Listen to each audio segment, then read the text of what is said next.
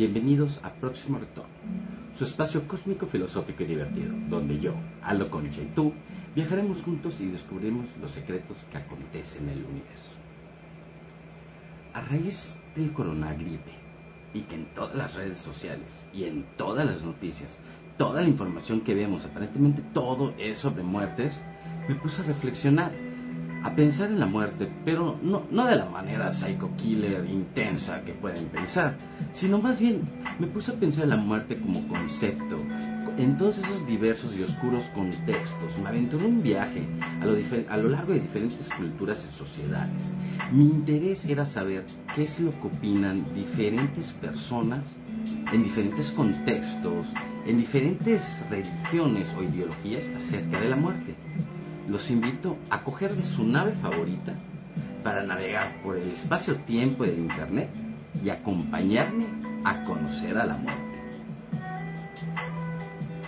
La primera teoría de la muerte que les quiero traer la noche de hoy es la teoría del olvido. Ojo, esta es la teoría de la muerte más avalada por la comunidad científica.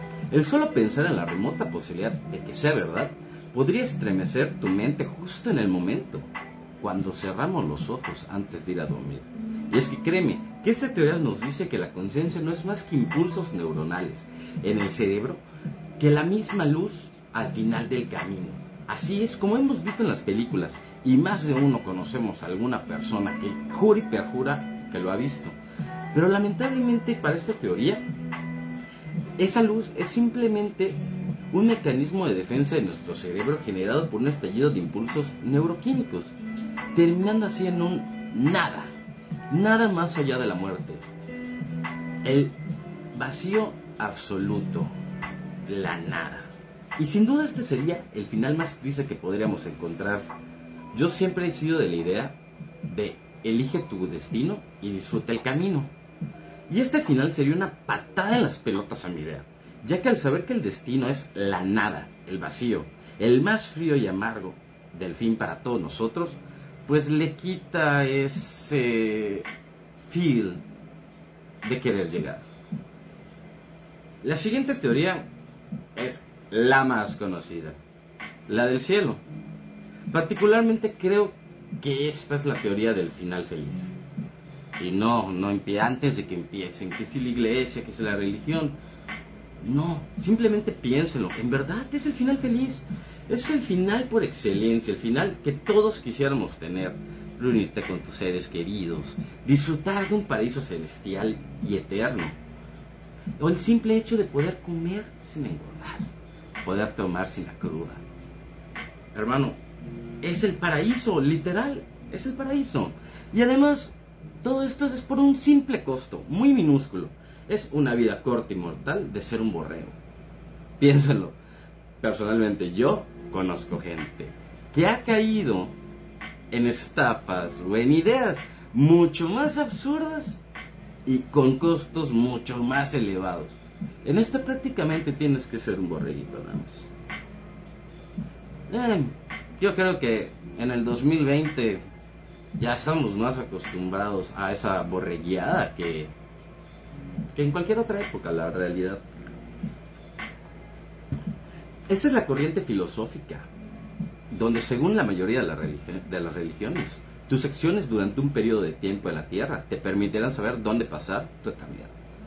Las buenas acciones te recompensarán en el cielo y las malas te quedarán condenar en el infierno.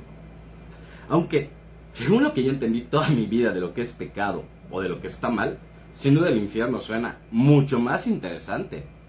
Porque además piénsalo, ¿dónde crees que van a estar todas las estrellas? Todo el rock, toda la música, el cine, todo el mundo va a estar allá. La realidad es que yo prefiero mil veces pasar la eternidad junto a Emily de Evanescence o tomarme una cerveza con Ozzy Osbourne que pasarme la eternidad con unos santitos. La siguiente teoría es el biocentrismo.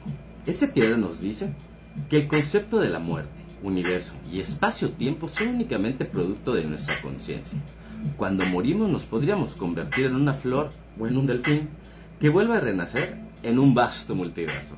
entonces la muerte como concepto de fin nunca existiría y estaríamos viviendo solo un ciclo sin fin de vida. La siguiente teoría que les traigo la noche de hoy es la teoría de la simulación. Esta sin duda es la teoría que más pedos mentales me ocasionó cuando leí. En resumen, y para no abarcar conceptos filosóficos y metafísicos que al menos yo no tuve la capacidad de entender, nos dice que toda nuestra vida es parte de una, una simulación diseñada por el programador. Así tal cual como nuestro Señor y Salvador Kenny Reeves nos enseñó en Matrix, todo sería parte de un programa de computadora diseñado para vivir en una realidad simulada. Y la última teoría con la que venimos el día de hoy es con la de la resonancia. Esa teoría no la dejé al final por ser menos importante, sino que decidí cerrar con ella, ya que como diría el buen Dross, seguro te perturbará. La teoría de la resonancia nos dice que la última cosa que sentiste resuena en el cosmos a medida que te conviertes en ese sentimiento por toda la eternidad. Esto quiere decir la misma vida una y otra vez, pero sin ningún recuerdo de lo sucedido. Los mismos eventos, incluyendo pensamientos, experiencias y decisiones, se repiten. No recuerdas que haya pasado todo eso. Esa teoría explicaría eventos como los de Yabur y el famoso efecto Mandela. Y piénsalo, realmente yo yo creo que estoy muy de acuerdo con varias. Sinceramente, la del olvido sería algo que no me gustaría que fuera verdad. Eh, o sea, imagínense, o sea, realmente es muy triste de saber que cuando mueres hay acá, o sea, que no hay más allá. Y, quitando la parte muy eh, religiosa, muy, muy, muy, muy, ¿cómo, cómo decirlo? Eh, teológica del asunto. Yo me voy más al, pensamiento de hasta que el final fuera como tipo Evangelion, una, una unión de almas en un todo absoluto. Estaría chido, sinceramente sería, sería algo sería algo muy interesante el poder, ya sabes, ya una vez vivido una vida, llegar a un, a un colectivo donde ahí está todo, todo el conocimiento, lo puedes saber todo, lo puedes ver todo, suena, suena una o sea, son algo feliz, o sea, aunque sea suena algo interesante, algo por descubrir. La teoría del cielo, eh, o sea, yo creo que si, si le quitáramos la parte de, del negocio, si nos quitáramos un poco esa parte de, de no sé, de, de, de, que, o sea, realmente la iglesia es una institución, pero por institución es una empresa, o sea, es la realidad, ellos ven por un negocio que es redituable, porque claramente si no fuera negocio no se haría. Hay cada vez más iglesias porque es negocio y es válido, ¿no? Es justo. Pero, pero es, una, es una buena teoría el, el de tener una vida recta, una vida justa, una vida correcta y vas a vivir de un beneficio a futuro, ¿no? Y en una vida pecaminosa y del mal y sufrirás en el infierno. O sea, si lo vemos en la parte, al menos yo lo puedo llevar a la parte financiera un poco tal vez. Yo lo vería así como el, el ahorro. El cielo es, sí, sacrifícate, no gastes, eh, ahorra. Ya sabes, eh, no, no comas ese pan que no quieres, no pidas esa pizza, no compres ese reloj, whatever. La cuestión aquí es, sé bueno, sé correcto, sé disciplinado y vas a vivir y vas a disfrutar de un beneficio.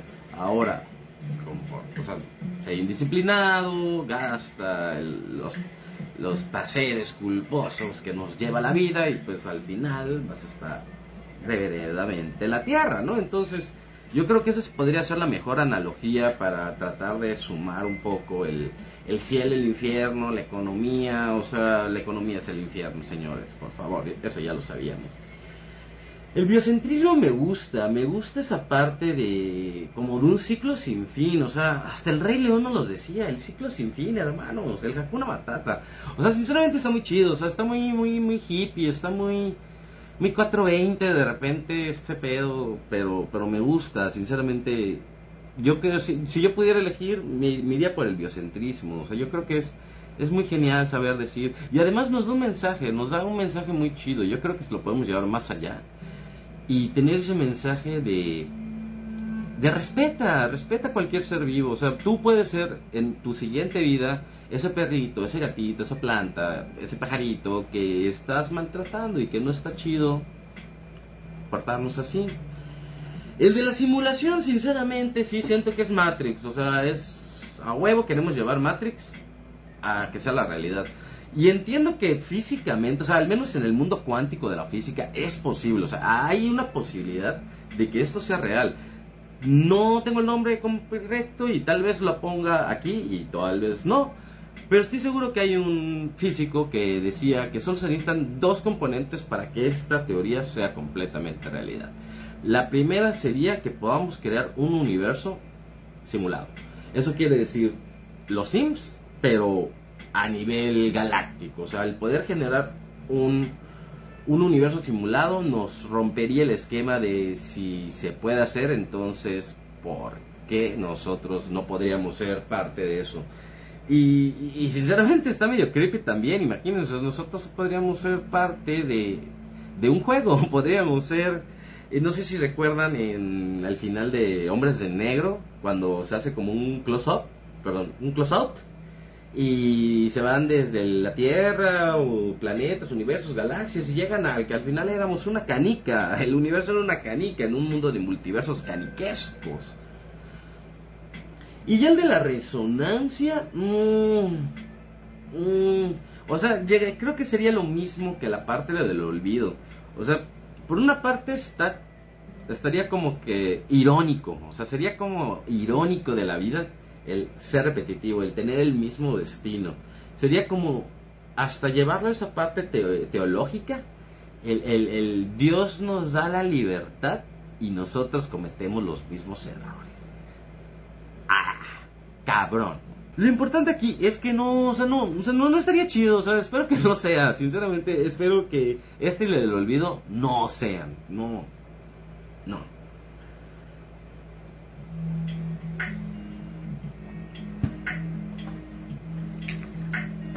Antes de pasar al siguiente tema, me encantaría poder disfrutar ese cigarro con ustedes, pero más que eso, eh, explayarme un poco, ¿no? Explayarme un poco. Quiero contar de mi vida, quiero contar de mi día, quiero, quiero deshogarme porque la realidad es que yo siento que estamos en este pedo de, de como de hablar, de expresarnos. Yo siento que estamos como en este, en esta etapa en la que es exprésate, todo es comunícate, exprésate, dilo, habla, ¿no? O sea, cuántos movimientos, cuántas eh, asociaciones o agrupaciones están luchando por los derechos y, está bien, y está correcto, y está chido, y qué bueno, y esperemos que cada vez pueda ser más, que cada vez podamos eh, estar más integrados como sociedad, como, como humanos, ¿no?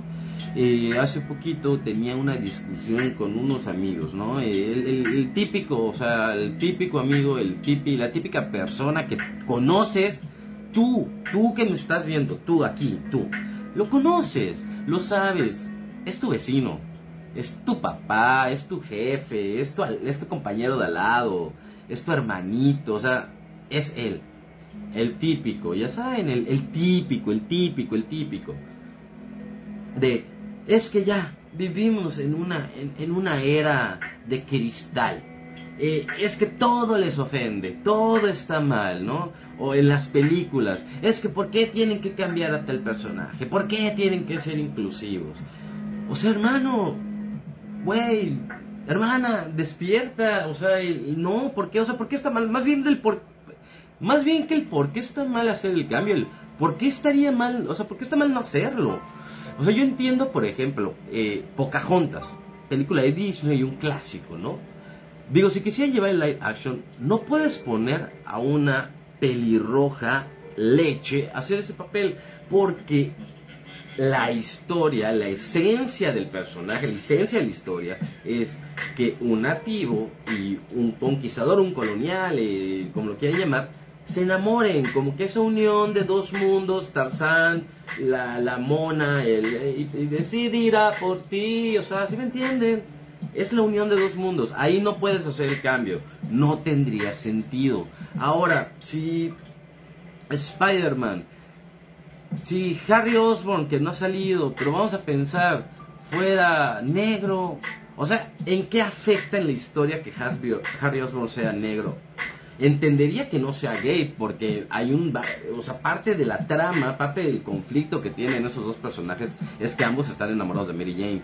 Eh, volverlo gay tal vez afectaría la historia lo entiendo pero no necesariamente digo igual y no o sea no ese conflicto detona todo el todo el problema que ellos pueden tener en su vida a lo largo de las historias de los cómics es una de ellas, pero se podría adaptar. Y, pensando que sí, pensando que Disney o Marvel decidieran poner a Harry Osborn gay, ¿en qué afecta la historia? O sea, ¿en qué perjudica? No pasa nada, no pasa nada si uno es transvesti, no pasa nada si uno es negro, no pasa nada.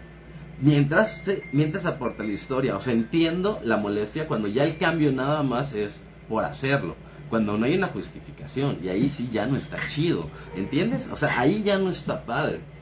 Pero, coño, o sea, podemos, ¿no? O sea, podemos ser mejores, podemos ser mejores personas.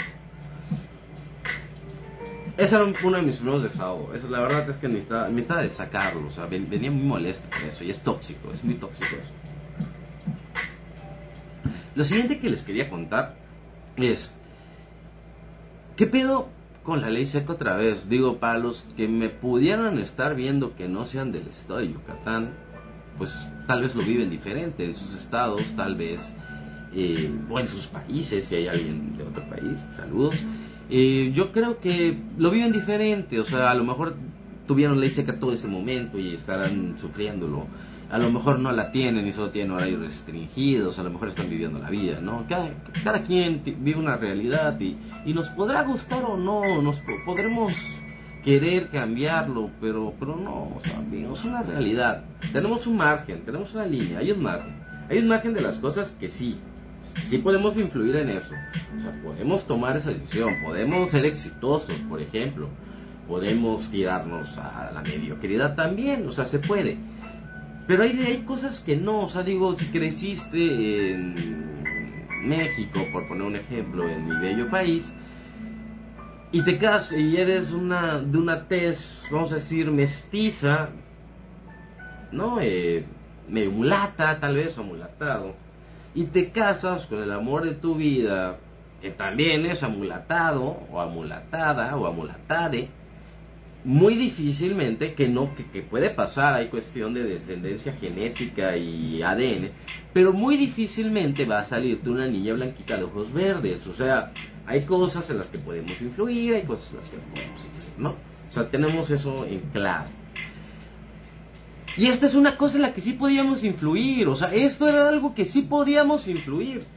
Tuvimos una ley seca de la nada y nos nos arruinó a todos, o a la gran mayoría.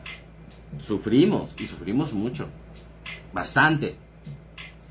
Todos luchábamos, compramos alcohol más caro. Recurrimos a la ilegalidad del clandestino por una cerveza un domingo. Y nos lo perdonaron. Nos dijeron, ahí está, dense, compórtense o van a ver. ¿Y qué dijimos? Ah, eh.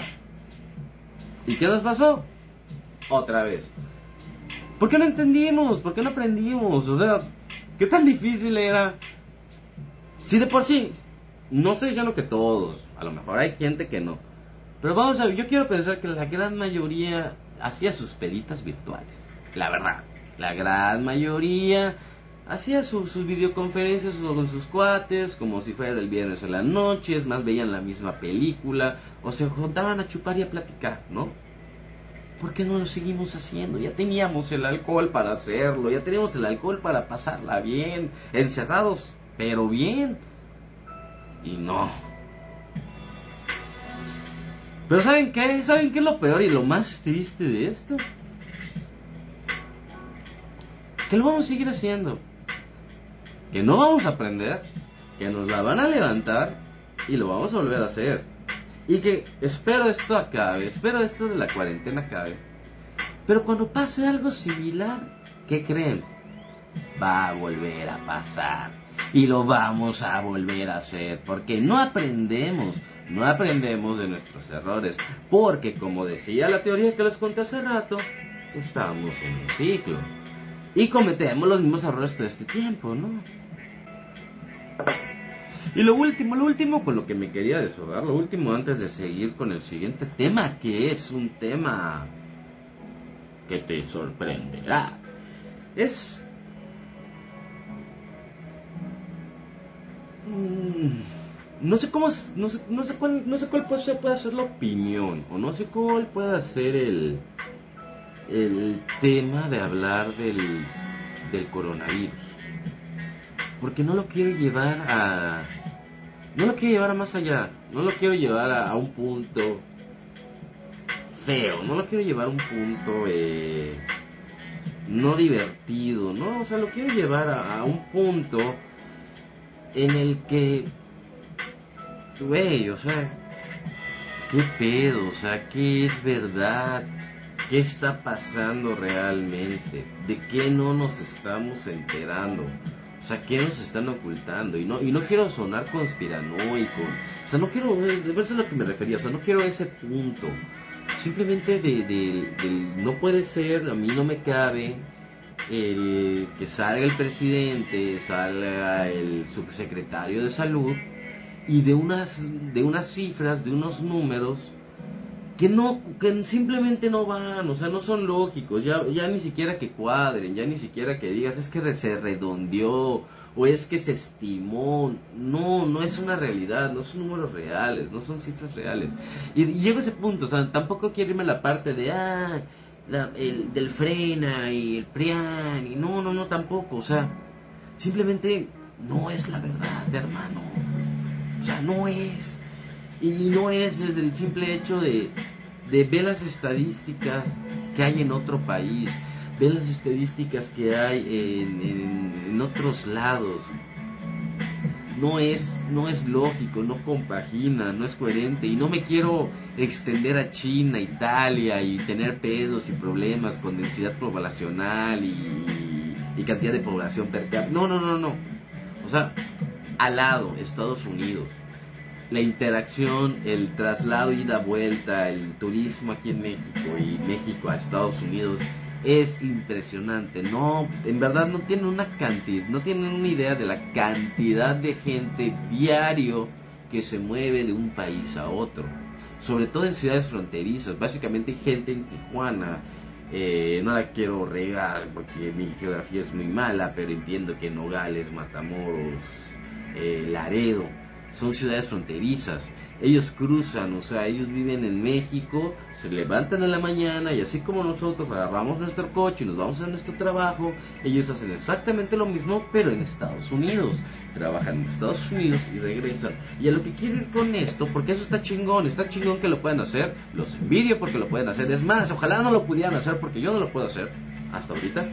Pero no es eso, o sea, sino que la, movilidad es mucha. Y en Estados Unidos no es que quiero ser eh, eh, caótico ni, extremista, pero no la están pasando bien, o sea, está muy dura la cosa, está muy duro el desmadre y, aquí no, o sea, no puede ser que aquí nuestro presidente esté sin cubreboca y te digan sal, o sea, esa confusión, o sea, yo lo que voy es que esa confusión, esa doble información, el que no haya un, un, algo establecido y un algo que diga, aquí está, confunde a la gente y, te desorienta y te hace no tomar decisiones correctas porque al final estás tomando decisiones en base a, algo tan valiente, algo que no es, ¿no? O sea, es como que nosotros queramos eh, ir a hacer el súper, pero no sepamos con cuánto dinero contamos. O sea, que imagínate que te dicen, ve, haz un súper de lo que tú consideres importante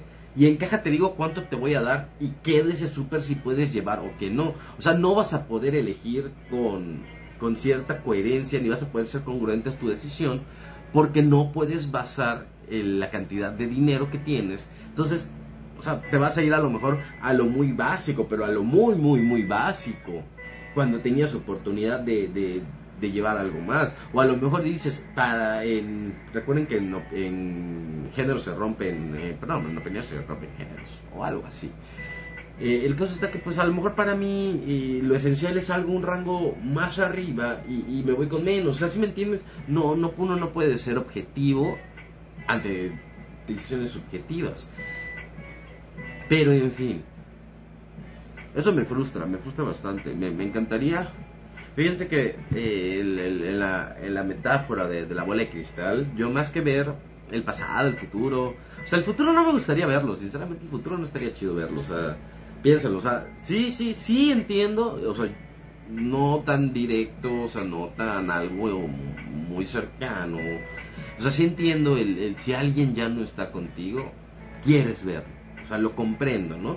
Pero imagínate que también verlo eh, que también vas a revivir ese momento. O sea, no creo que a nadie le gustaría sobre, o sea, revivir una experiencia así. Entonces, ver el pasado de plano no. Y el futuro yo creo que me causaría ansiedad porque aunque, aunque se limitara solo a mi futuro, me generaría un desmadre mental de que entonces tengo que tomar decisiones que vayan a ese futuro, ¿no? ¿Y qué tal si el no saber qué era lo que quería me llevó a ese futuro? Y el simple hecho que yo force llegar va, a ser justamente que no llegue. Entonces yo creo que pasado futuro lo podemos dejar ahí, no. Pero sí, sí me gustaría saber, o sea, el, el poder decir, ok, cómo funciona realmente esto. O cómo, cómo es... Qué, es, ¿Qué es eso? O sea, es que no, no, no, no, les puedo decir un ejemplo. Ahorita pues, o sea, tenía el coronavirus en la mente porque eso fue lo que me atormentó mi semana. Y me puede, ya sé que me van a decir, o sea, Google, pero no, no lo quiero llevar a, a, una receta, o sea, no lo quiero llevar a algo como cómo preparar algo, o sea, digo, si eso podemos verlo en Google, podemos, o sea, yo me quiero ir más a, a, a, lo, a lo real, ¿no? O sea, ¿cómo le explico? La historia está clara que el bueno siempre va a ser el vencedor y el malo siempre va a ser el que perdió, ¿no? Así nos los han presentado siempre. Y al menos aquí en México no todos estudiamos, o sea, todos llevan la misma historia. Sabemos de los niños héroes, de la independencia, revolución, y no hay cada personaje que el rol que, que tomó, lo importante que fue, el cómo la cajeteó y, y, bla, bla, bla, bla, bla. Eso, eso nos queda claro. Pero ¿qué es verdad? O sea, ¿qué tanto de eso es verdad, no? Porque, o sea, al final ¿quién nos dice que esa historia no es como un mito urbano, no? O sea, nosotros, el, hace dos o tres años, el Ayuwoki, imagínense el Ayuwoki. O sea, que algo que, imagínense que hubiera trascendido y que en 50 años piensen que en verdad tuvo un Ayuwoki. O sea, ese es a lo que voy, puede pasar, o sea, por eso, hay, hay un dicho que dice, de una mentira mil veces se convertirá en una verdad. O sea, son cosas que pueden pasar, estamos de acuerdo. Nada más es cuestión de de, que nunca lo vamos a saber y, y pues es, parte de la vida no saberlo, es parte de la vida esos misterios, el ir descubriendo y en verdad si pudiéramos mantener la, eh, como esa sensación de asombro que tenemos de niños, que todo es nuevo y todo nos asombra y todo es como que wow, creo que viviríamos más felices y viviríamos más como conectados, pero, pero en fin, o sea, entienden el punto al que quiero llegar. O sea, solo, solo con ciertas cosas, que es como, como, oye, no sé, yo lo quiero pensar, imagínense, imagínense el, el, el, tipo, imagínense el, chico, la chica, que salió de la carrera, que llevaba dos, tres años eh, dándole duro, rompiéndole y rompiéndole y rompiéndola, y que estaba lista para poner el negocio de sus sueños. Pasó esto, llegó esto y ahorita está en un punto de ¿qué hago?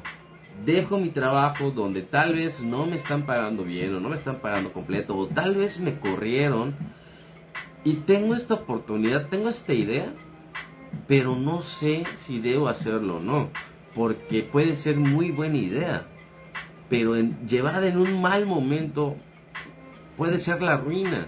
Y hay veces que no es justo que proyectos, eh, productos, servicios, estén así, estén a nada, estén así de, llegar a nosotros y, y, que no lleguen por esas circunstancias, ¿no? Imagínense en un mundo utópico pendejo feliz, si lo quieren ver así, donde, no sé, la, la, en verdad la energía fuera sustentable, o sea, en verdad los coches, no sé, por un pedo magnético, pudiera, no tuviéramos que usar gasolina, eh, paneles solares. O sea, imagínense que llegáramos a ese punto, no quiero tal vez ni siquiera de evolución, pero que llegáramos a ese punto de, de, de paz, de decir, güey, o sea, o sea, sin importar el qué quiero, puedo hacer lo que quiero, eh, o sea, algo obviamente lícito y, y, coño, o sea, algo bien.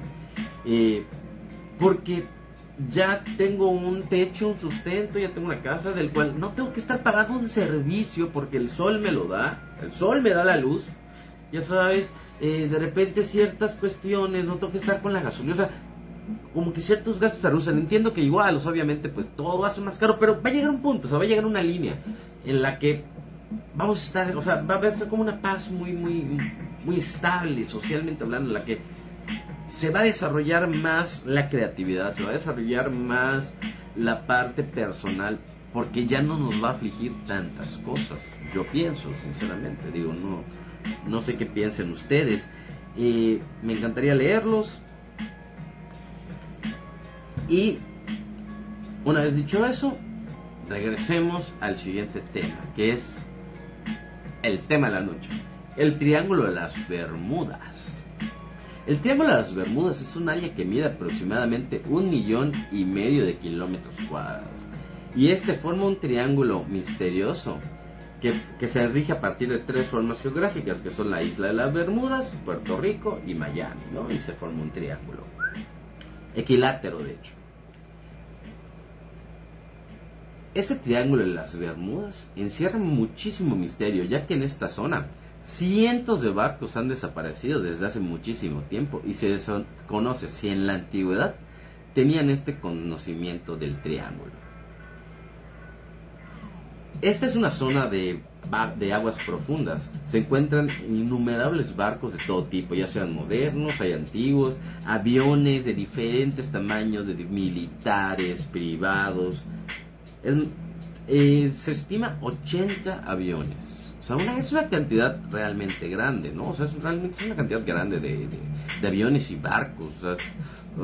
ahorita vamos a llegar a ese punto un poco más de las teorías, de lo que puede estar pasando allí.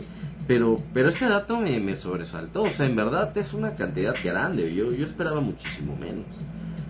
Y sobre todo lo más misterioso del Triángulo de las Bermudas es la, la, desaparición de las personas que abordaban en, esos barcos, ¿no? Y esos aviones, ya que nunca se han encontrado restos de los tripulantes. Es como si algo se los comiera de la faz de la Tierra, y es que en verdad, o sea, digo, obviamente hay un mito, también un mito urbano tras, tras todo esto. Pero llegaba ese punto del que les mencionaba anterior. Imagínense poder agarrar esa bola de cristal y poder en verdad ver qué, qué, es lo que está pasando. O sea, digo, no afectaría a nadie saber qué es lo que pasa en el Triángulo de las Bermudas, creo yo, ¿no? Aquí hay unas teorías que tal vez desmientan esto. El inicio de este enigmático misterio eh, fue en el año de 1918 y tiene que ver con un barco de la Marina de los Estados Unidos, un SS Cyclops para ser específico. Este desapareció en esta zona y a bordo había aproximadamente 306 personas o sea, llegamos a ese punto en el que son 306 personas, o sea, sí es un punto retirado, pero el que simplemente desaparezcan 306 personas, eh, igual creo que es demasiado, ¿no? O sea, algún cuerpo flotaría, algo, algo llegaría. Y me imagino que pues esas 306 personas estaban identificadas. O sea, no es como que pasó y nadie sabía. O sea, se desapareció. Me imagino que se buscaron los cuerpos o parte de ellas son, son cantidades grandes. Yo considero que son cantidades grandes, sinceramente. Sí, sí, sí me sorprendieron los datos. Nunca se encontraron los restos del barco ni de los pasajeros. Y lo más extraño es que nunca se pidió auxilio. Y escuchen esto. Y el último mensaje que recibió la base del Cyclops fue la siguiente. Hay buen clima. Todo bien. Ya. Chupí. Como se dice aquí en, Yucatán. O sea, se acabó. Desaparecieron. Nunca se supo más del barco. Se perdió sin dejar rastro alguno. ¡Wow! O sea. Luego, en el año de 1945, una cuadrilla de cinco aviones que pertenecía igual a la Marina de los Estados Unidos sobrevolaba esta zona. Pasaron unas cuantas horas y los aviones nunca más regresaron a la base.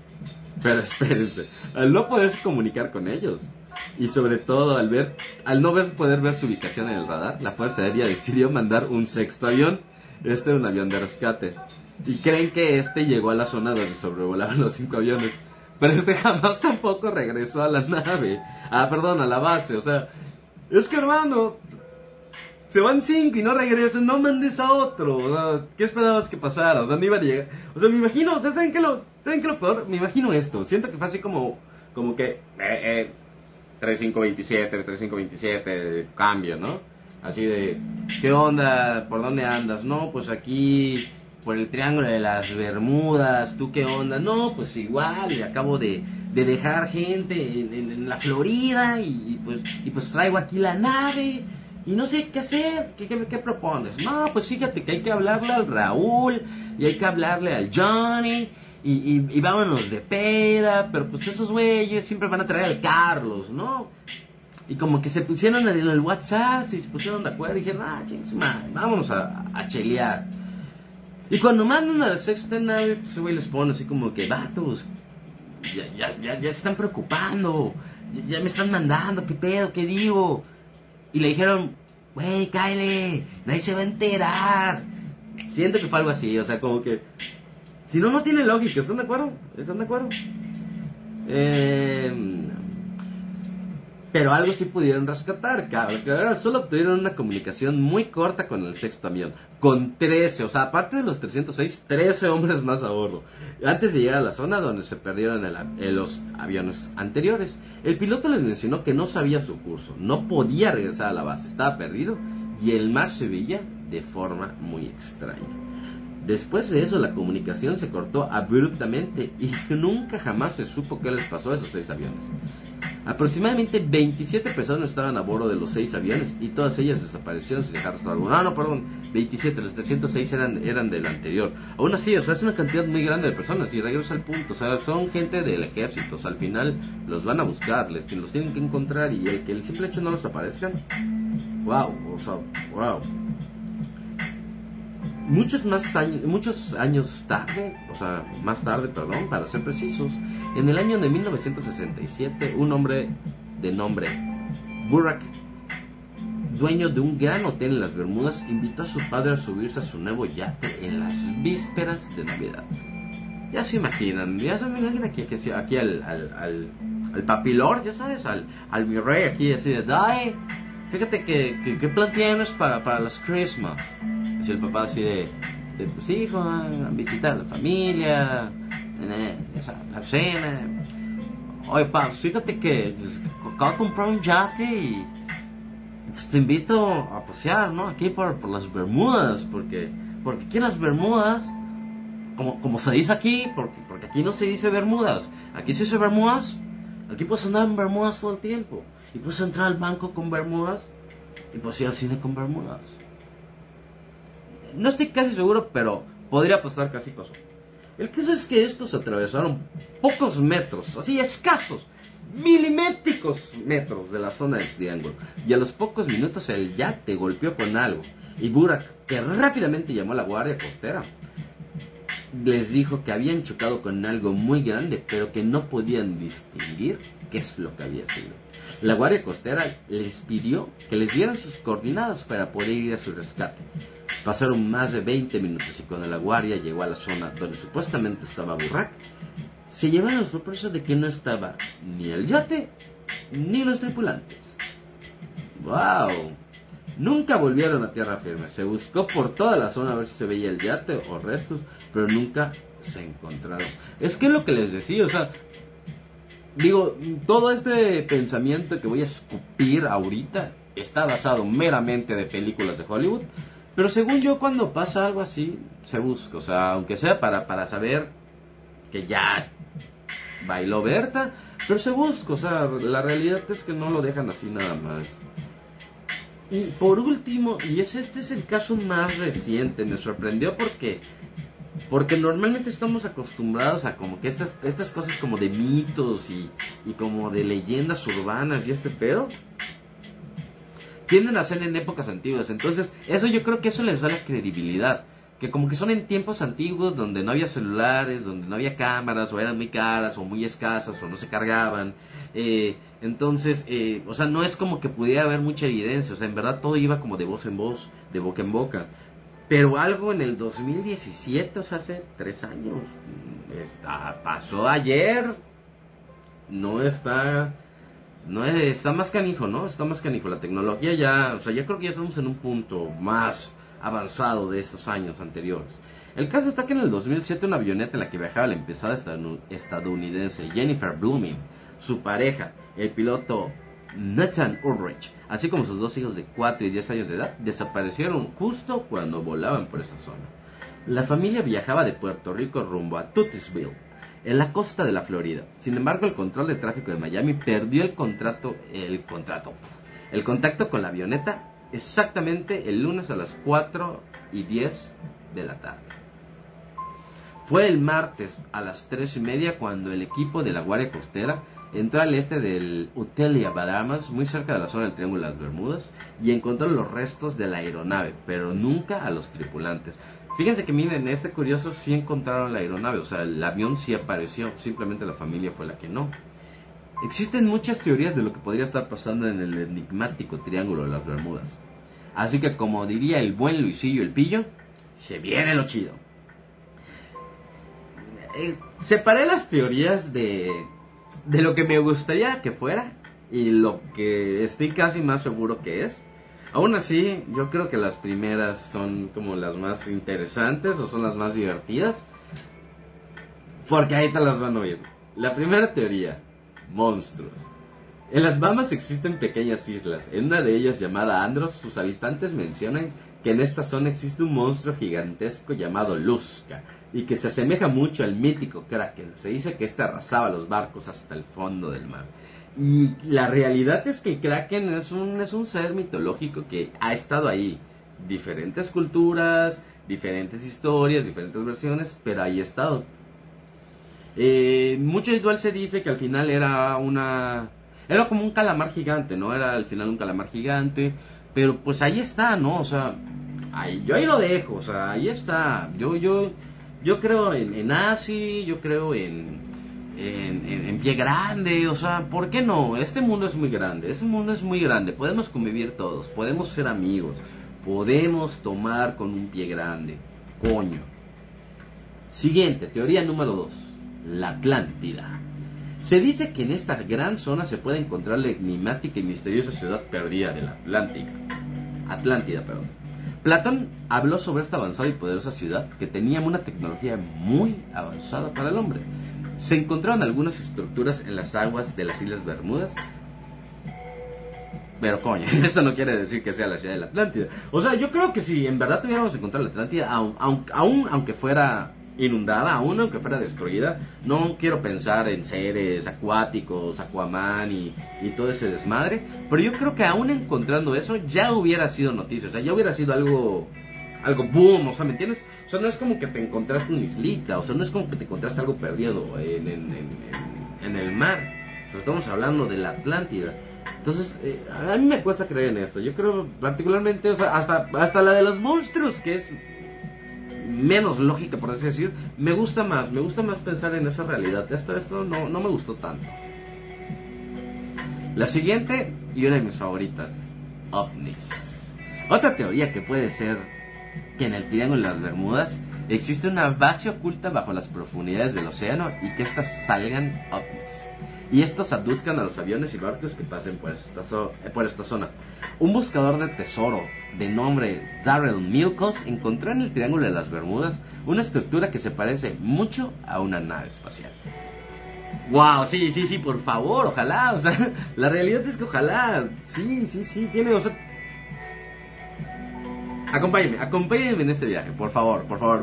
Vamos a desviarnos un poquito de, del mapa, vamos a, apagar un poquito, un rato Google Maps y acompáñenme por, esta ruta. Tengo, tengo un atajo. Piénsalo.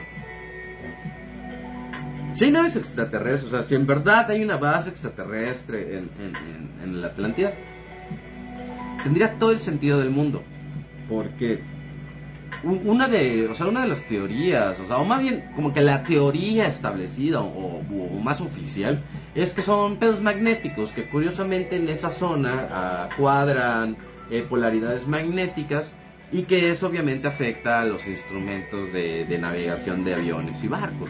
Digo, tiene sentido, pero ¿y si eso lo provocara la base que está abajo? Esos vatos son más inteligentes, esos vatos no usan gasolina ellos ya pueden manipular la gravedad. Nos los dijeron en Interestelar. Manipula esa madre y vas a poder viajar. Ellos lo tienen. Entonces yo siento que esto es lo que afecta. Estás andando, entras, pedo gravitatorio y te llevan. O sea, ¿por qué no? O sea, igual, imagínate traer refacciones o, ciertas piezas, ciertos materiales como que traerlos del espacio está más cabrón, o sea, es más fácil agarrarlos de acá. O sea, hay elementos que son esenciales para, para cualquier especie. La 4. Wow, la 4, la 4. La teoría número 4, portal dimensional. Está hermoso, está hermoso. Escuchen esto. Muchas personas afirman que el Triángulo de los Bermudas es una puerta dimensional a un mundo paralelo al nuestro, por el cual si un barco entrara jamás lo encontrarán en su tierra de origen, sino que éste entrará a otro mundo exactamente igual. Y los que pasan de este portal se dicen que el tiempo no pasa igual que, que nosotros, para ellos pudo haber pasado 5 minutos y para lo mejor nosotros 50 años. Ese pedo está genial. Eso está genial. Oye, hermano, eso, estaría, estaría loco. O sea, o sea, imagínate que si fuera así. Imagínense eh, que fuera así, que pudiera, pudiera ser así. Y pudiéramos hacer tours, ya sabes, así como nos vamos a otro país, así como nos vamos a un tour. Podemos hacer un tour a, otro, a otra dimensión, por favor. A partir de aquí, ya vamos a pasar a las teorías un poquito más de aguafiestas, pero, pero sinceramente son las que pueden tener más lógica, ¿no? La teoría de la profundidad. Sabemos que el ser humano ha explorado solo el 5% de todos los océanos. En verdad es sorprendente que sabemos más del espacio que de nuestro propio mar, o sea, que de nuestro propio océano. O sea, somos 70% agua y, no, y sabemos muy poco, deberíamos saber más. Y eso hace que sea muy posible que existan profundidades muy grandes. Los barcos, o sea, llegaba, o sea, cuestiones magnéticas, cuestiones de presión, ¿no? Como las, las profundidades son más grandes, la presión es mayor, la cuestión gravitatoria presión mayor y por eso son atraídos. O sea, la verdad es que tiene lógica, pero no, esto no descalifica mi teoría de los ovnis, ¿ah? La, o sea, la apoya. De hecho, esto suma, suma esa teoría. Ah, ah. La siguiente teoría. Pues el clima, ¿no? Pues sí. Se sabe que la zona del Triángulo de las Bermudas tiene un clima un tanto peculiar, ya que siempre hay tormentas extremadamente fuertes, huracanes, y sus aguas nunca están tranquilas. Esto puede provocar las famosas olas gigantescas, cuya altura son aproximadamente de 20 a 30 metros. Y pues esto va a destruir cualquier bote. O sea, digo, muy difícilmente alguien va a sobrevivir. Eh, a mí me sigue generando el conflicto de que no aparezcan cuerpos, pero, pero va, o sea, sí es básicamente, te imaginas una ola de 20 metros, mm, ya. Esperemos que las otras teorías no tengan, no se crucen, imagínate ese destino. La teoría número 7, el gas metano. Esta nos dice que en esta zona existe gas metano y al estar en contacto con la superficie metálica o no metálica, lo hace que flote, o sea, eh, densidad de materia, ¿no? Esto provoca que el agua sea menos densa que un barco y por consecuente se hundiría al fondo del Atlántico. pero esta teoría se descartó por varios científicos, ya que no puede ser posible que los barcos se hundan, sino todo lo contrario, de hecho, los haría flotar. ¿Y ustedes qué opinan ¿Qué teoría creen que va más acuerdo al famoso Triángulo de las Bermudas? Yo la verdad me quedo con la de los ovnis.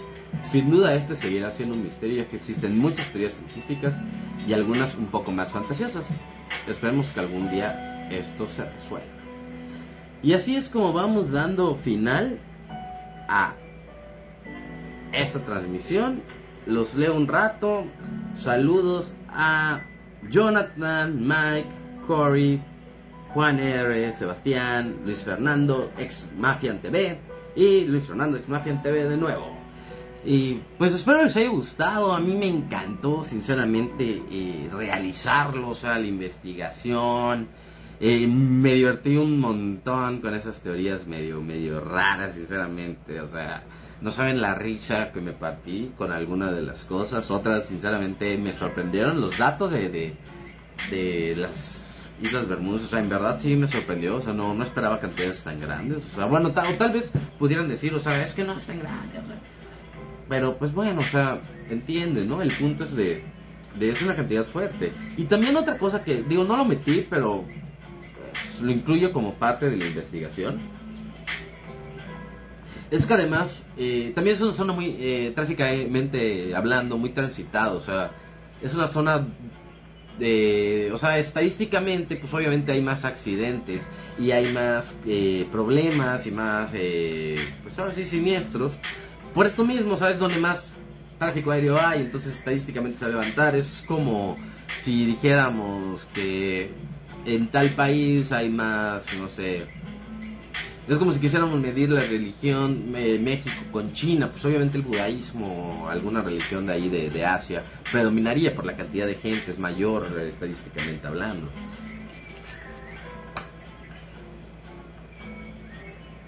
Y yo creo que el último cigarrito de la noche, antes de cortar, la verdad es que como, como, como conclusión a esto, me, me, me gustaría como que conectar eh, los dos temas de la noche y llevarlo a un, a un lado profundo, un poco más, ¿no? Eh, al final yo creo que, que, el famoso COVID-19 nos está dejando una enseñanza. Eh, nos está diciendo que había muchas cosas que dábamos por sentado y que ahorita no tenemos o que ahorita es más difícil y que no valorábamos, ¿no? Yo, yo conozco gente, eh, yo conozco gente que que pues no, no ha podido ver a sus familiares, no ha podido ver a sus papás, o a sus abuelos o parientes y, y pues entiendo, ¿no? La parte triste. Eh, eh, también pues se entiende el por qué no se puede hacer, el, que es para un bien mayor, para cuidar a los seres amados, pero pero pues sí, sí, sí, sí te da, ¿no? Sí te pega ese sentimiento de, de querer ver a, tus seres queridos y no poder. Y aparte,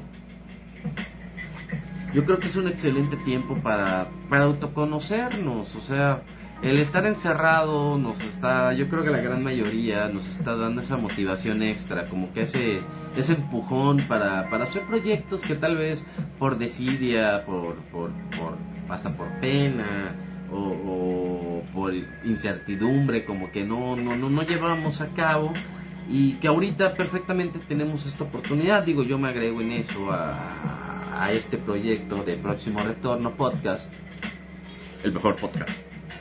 Y, y pues la idea es eso, traerles un poco de conocimiento general, un poco de, de lo que a mí me gusta, de lo que a mí me atrae. O sea, yo de por sí me la, me la paso leyendo de eso porque me gusta. Y, y, pues me gusta compartirlo porque la verdad es que yo he encontrado a mucha gente, sobre todo en estos momentos, les digo, de... Como, yo siento que es como un aislamiento físico, pero al contrario, es como una apertura mundial en, en cuanto a la era digital o respecto a la parte digital, porque es cuando más nos podemos conectar a, otros, a otros estados o a otros países, ¿no? A otros, otros lugares en el mundo, o sea, ya sea para aprender algún idioma, conocer alguna receta de cocina, eh, platicar con gente nueva, ¿no? O sea, siempre, siempre está padre conocer algo nuevo y, y, y conociendo a gente, platicando con gente de, de, otros lados, de, de, aquí del mismo país y de otros lados de, del mundo, no me quiero ir a qué coño, o sea, no, pero pues conozco algunas personas, o sea, válido, no es justo, válido, yo creo, es legal, o sea, se puede, se puede conocer gente.